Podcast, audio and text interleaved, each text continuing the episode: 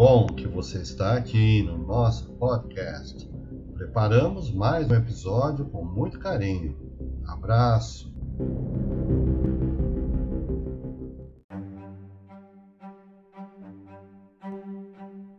Vamos começar a homenagem hoje é, a Humberto de Campos, que foi o escolhido por vocês através da enquete realizada durante a semana.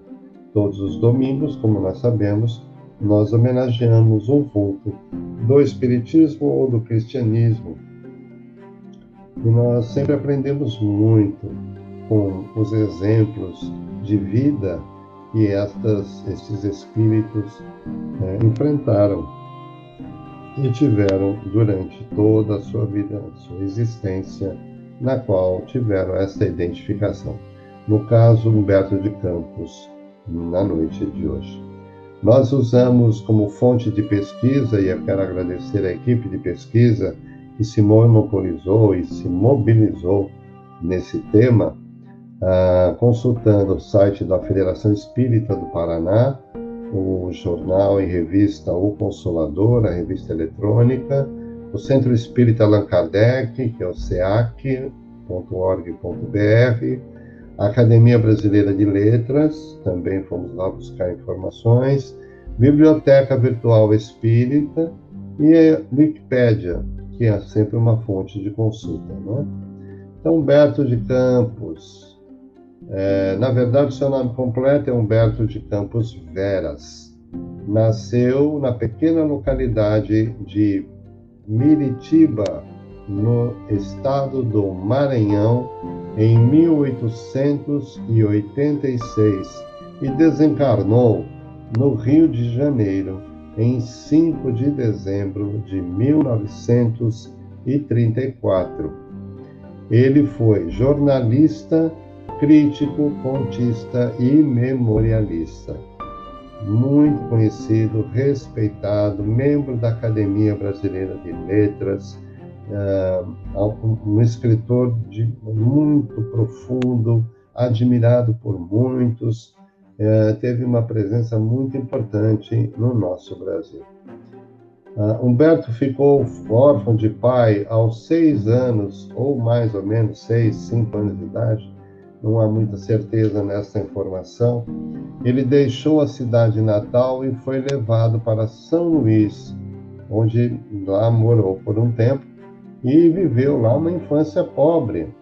Ela começou, desde cedo, começou a trabalhar no comércio como meio de subsistência. A gente vê isso como um padrão, né? Nós vimos aqui Caibachuto, nós vimos aqui Batuíra, um monte deles, né? Todos eles tiveram um momento de infância pobre e saíram para o trabalho não é, optando pelo trabalho para sobreviver e não para o estudo. Então ele começou a fazer realmente o trabalho já ainda na infância para poder ajudar na subsistência da família. Sua infância foi marcada pela miséria. Em seu livro Memórias, do ano de 1933, ele conta alguns episódios que lhe deixaram sulcos profundos na alma é um livro em que ele faz um, um relato de alguns exemplos de problemas que ele enfrentou em sua vida pessoal na infância. Mas o tempo passa e aos 17 anos ele vai morar no Pará, no estado do Pará, na época província do Pará, onde conseguiu um lugar de colaborador e redator num jornal chamado Folha do Norte. Veja que, mesmo com as dificuldades que ele enfrentava, ele foi e persistiu no estudo, porque ele tinha realmente o pendor para as letras. E ele vai procurar esse caminho, então ele vai se empregar como colaborador e redator de um jornal chamado Folha do Norte. Em 1910, publicou seu primeiro livro, coletânea de versos intitulada Poeira, também poeta. Né? Em 1912, transferiu-se para o Rio de Janeiro, então capital da República, onde ficou famoso. Foi lá que ele realizou então toda a sua grande obra sendo reconhecidamente aplaudido por muitos. Ele era um brilhante jornalista e cronista perfeito. Aliás, ele vem, através da mediunidade do Chico, também trazendo muitas crônicas. E essas crônicas são muito bem elaboradas. Tem vários livros que a gente vai citar aqui para vocês. Então, ele era um cronista perfeito. Suas páginas foram colunas em todos os jornais importantes do país. Ou seja, tudo que ele escrevia, de uma certa forma, era publicado pelos diversos jornais importantes do Brasil. Passou a trabalhar para o jornal O Imparcial, na fase em que ali trabalhava um grupo de escritores ilustres. Humberto de Campos foi ativista político e intelectual.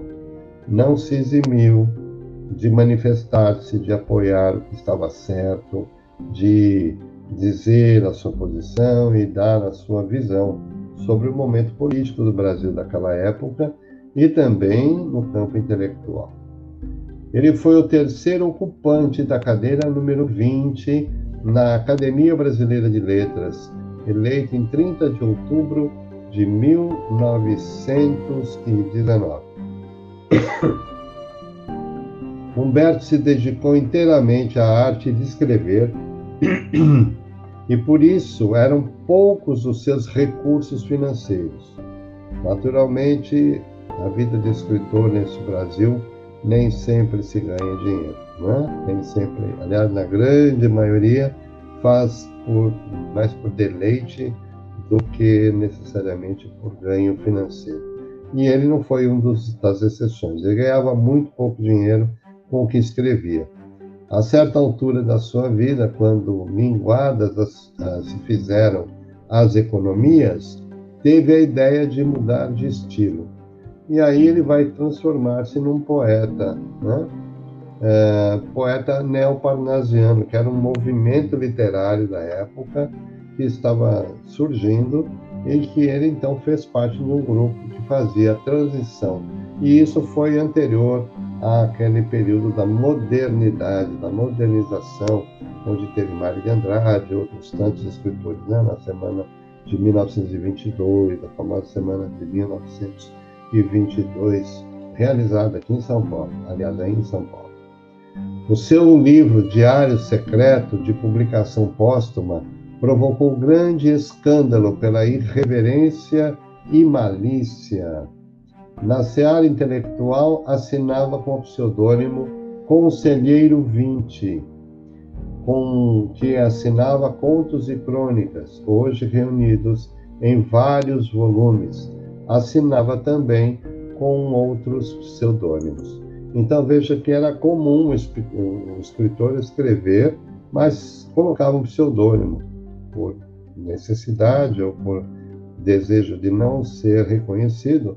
Ele fazia então críticas mordazes, maliciosas. Ele tinha um lado para esse ponto mais mais enfático, vamos dizer assim, até um tanto contundente. É? Ele escreveu uma crônica engraçada com o pseudônimo de, de Conselheiro Finte a respeito da figura de um eminente, uma eminente professor da época, que se chamava Medeiros de Albuquerque. E isso se tornou motivo de riso no Brasil inteiro. E o pobre coitado ficou marcado por esses, esses comentários bastante mordazes, né? E né, ficou por vários dias sendo repetida né, essa, esse comentário, essa, esse texto que ele escreveu.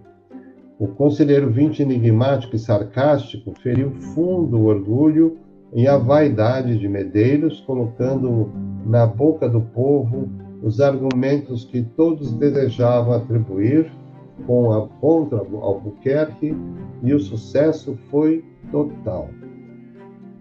Os seus leitores multiplicaram, chovendo cartas às redações dos jornais, solicitando novas matérias do Conselheiro Vídeo. Ou seja, quando ele começou a fazer alguns textos que eram mais mordazes, o povo adorou, e aí começou a pedir é, mais material dele. Foi quando ele teve, então, uma maior, uma melhoria né, na sua condição até financeira.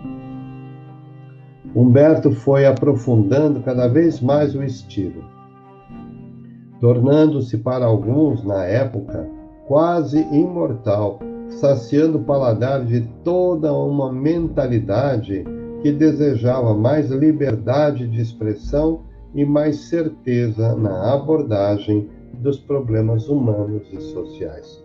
Já havia ali uma fome por liberdade, né?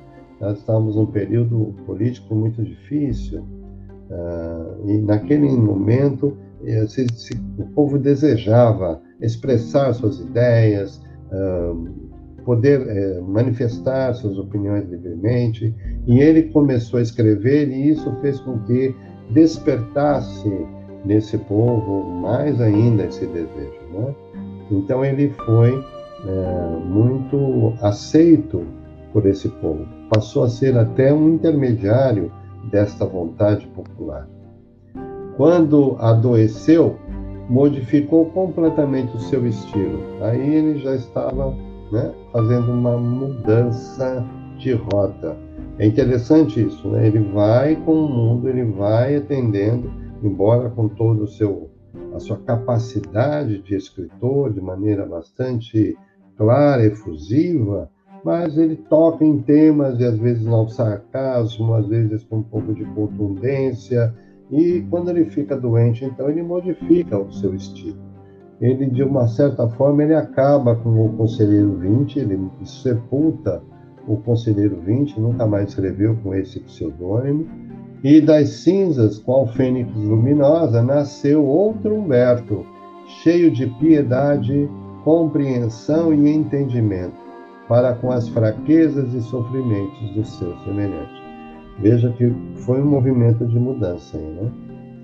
Houve um, uma doença, ele ficou bastante afetado né, fisicamente e naturalmente ele despertou, trouxe um outro lado que estava dormitando, que era o seu lado mais humano, mais indulgente, mais piedoso, e passou então a escrever algumas, alguns textos muito mais ah, nesse sentido, né, de compreender as fraquezas e os sofrimentos do seu semelhante. A alma sofredora do país buscou avidamente Humberto de Campos e dele recebeu consolação e esperança. Veja que ele já estava aí, na verdade, exercendo o que ele viria a fazer com, através da mediunidade do Chico. Né? Os textos do Humberto de Campos são muito consoladores.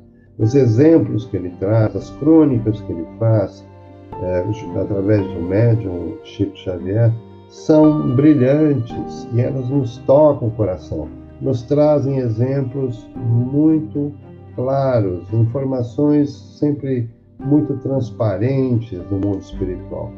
Mas foi ali, ele começa já a trabalhar com essa necessidade de, de, é, de aceitação do povo, essa necessidade de consolação que o povo precisava. Então, nesse momento, todos aqueles que estavam ouvindo e lendo né, a palavra de Humberto de Campos, eles, de uma certa forma, sentiam o sofrimento né, que ali era expresso naquele texto e se identificavam.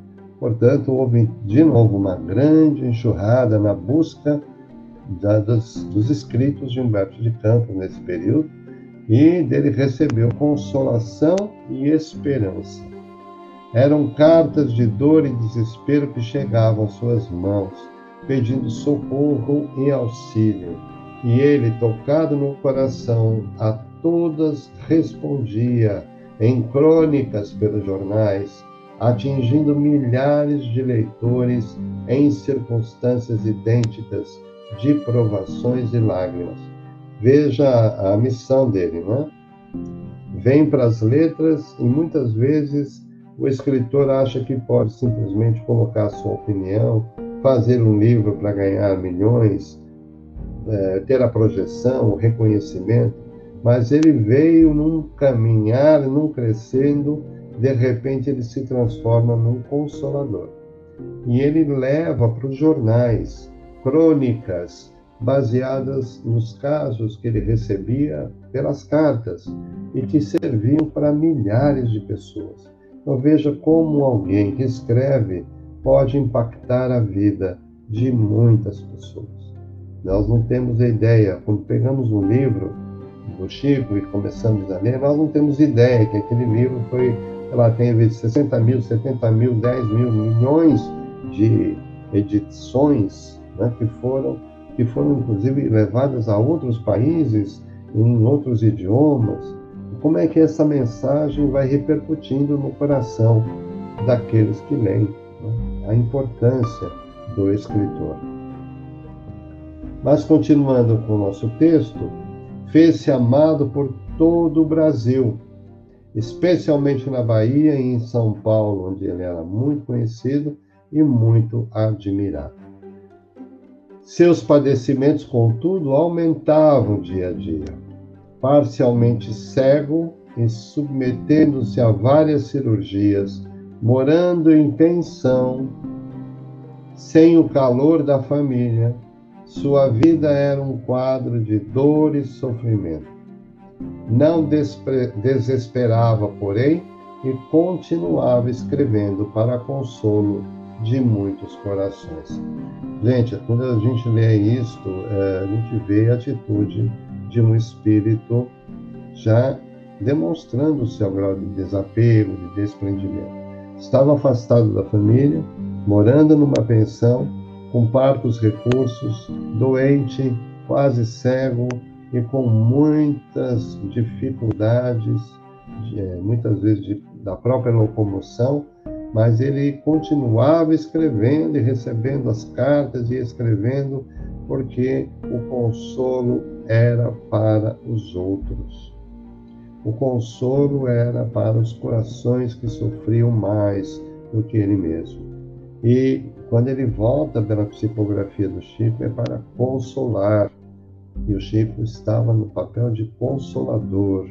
Então, ele era um instrumento desse espírito Humberto de Campos, que trouxe muita informação do mundo espiritual, como nós dissemos, mas que também nos auxiliou muito, auxilia todas as vezes que lemos um texto dele, com o seu carinho, com sua inteligência, com sua clareza de visão, nos traz um conhecimento maravilhoso.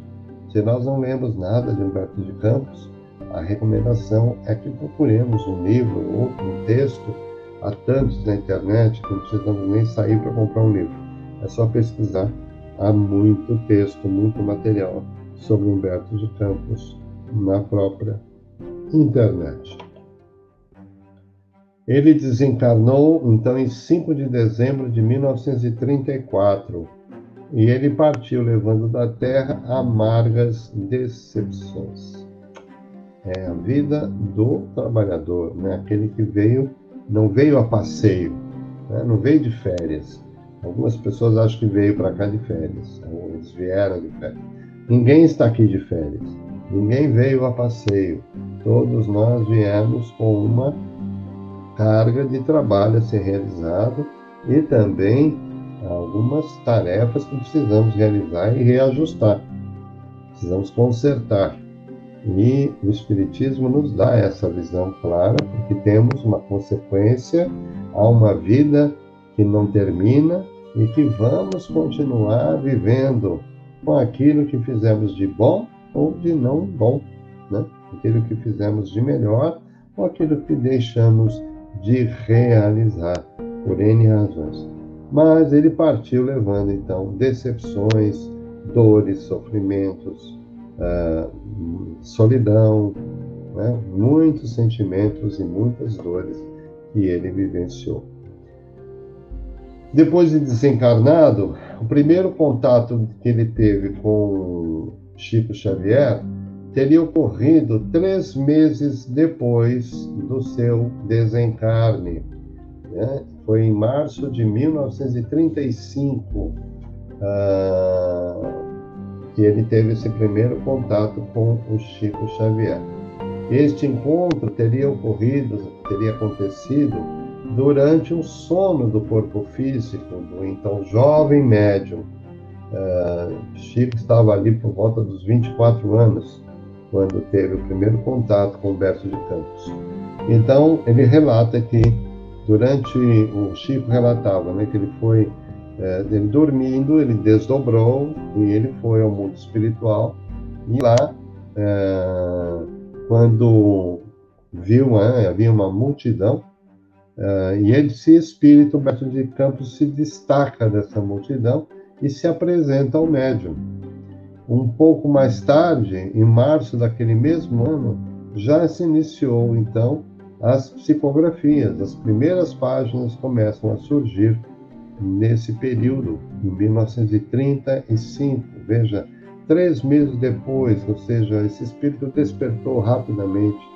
Ele estava pleno já, ele tinha feito um trabalho de desapego, de desprendimento, de dedicação, de trabalho em prol do próximo. Então não foi um, um, aquele escritor que ficou na academia, sentado, tomando chá. E... Não, ele foi aquele que trabalhou para o próximo né? e sofreu todas as agruras de, dos que optam por este caminho. Então ele começa a psicografar pelo Chico e as primeiras páginas, uh, tendo o primeiro texto sido intitulado a palavra dos mortos. Ele dá um, um texto, é, é um, uma orientação, inclusive, para aqueles que não acreditariam que ele estava vivo e que ele estaria retornando a escrever. Então, ele faz um relato ali, colocando argumentos que ele mesmo não acreditaria, mas que, como agora ele está no mundo espiritual, ele está vivenciando. Então, ele traz é, este exemplo para esclarecer a muitos que teriam ali a dúvida do fato. E, então ele descreve com muita intensidade o trabalho na espiritualidade e o trabalho pelo progresso humano, que não é uma coisa dissociada da outra. Né? O mundo espiritual trabalha pelo nosso progresso, como nós trabalhamos pelo progresso de todos. Então, essa é a ideia. A partir de 1937, então, portanto, três anos após o seu desencarne, Humberto de Campos começa então a escrever várias crônicas e romances pelo médium Chico Xavier. Entre as obras, eh, todas editadas na, pela FEB, né, Federação Espírita Brasileira, a de maior notoriedade é, é aquela que os espíritas é, gostam muito, todos nós já lemos, ou se não lemos, vamos ler ainda, chamada Brasil, Coração do Mundo, Pátria do Evangelho, que foi é, trazida em 1938.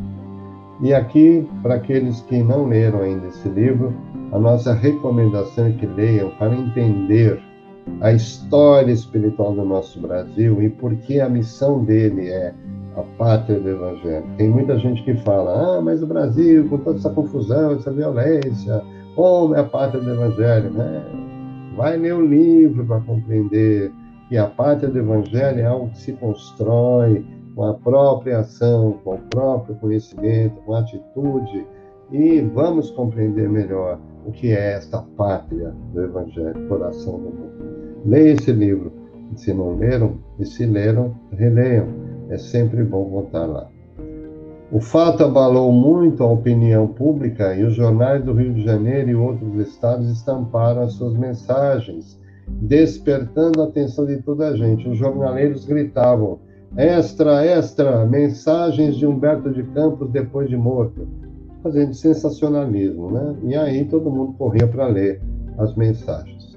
É Agripino Grieco e outros críticos literários famosos da época examinaram atenciosamente a produção de Humberto pelo Chico, né, agora do além, e atestaram a autenticidade do estilo, dizendo só podia ser Humberto de Campos. Não havia dúvida sobre a, a clareza do estilo, do, da maneira como ele escrevia, em que ali se demonstrava. Né?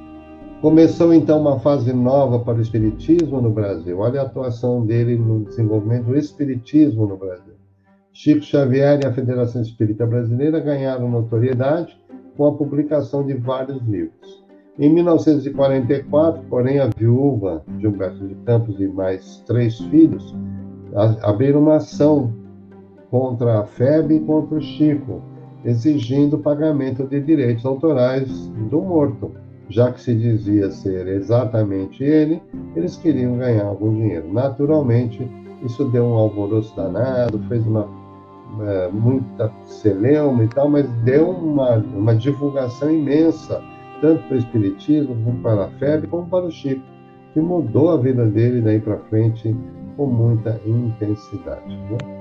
E ele escreveu vários livros, como Crônicas de Além Túmulo, O próprio Brasil, Coração do Mundo, Pátria do Evangelho, Boa Nova, que é um livro fantástico que relata as cenas e situações vividas por Jesus à época da sua passagem pela Terra e que vai relatando então muitos, uh, muitos dos acontecimentos, dos ensinamentos de Jesus conforme as tradições do mundo espiritual, como ele mesmo registra em outros tantos livros, como Novas Mensagens, Luz Acima, Pontos e Apólogos e tantos outros.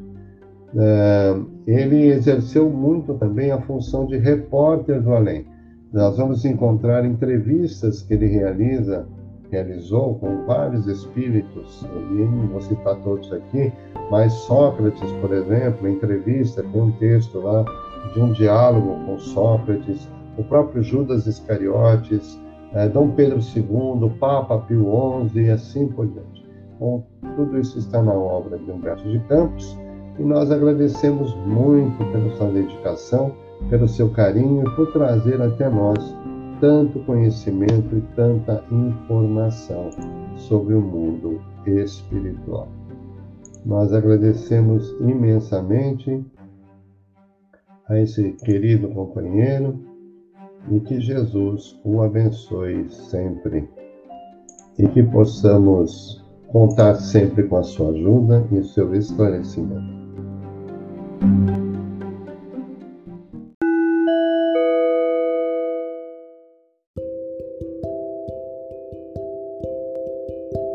E assim nos despedimos de mais um episódio.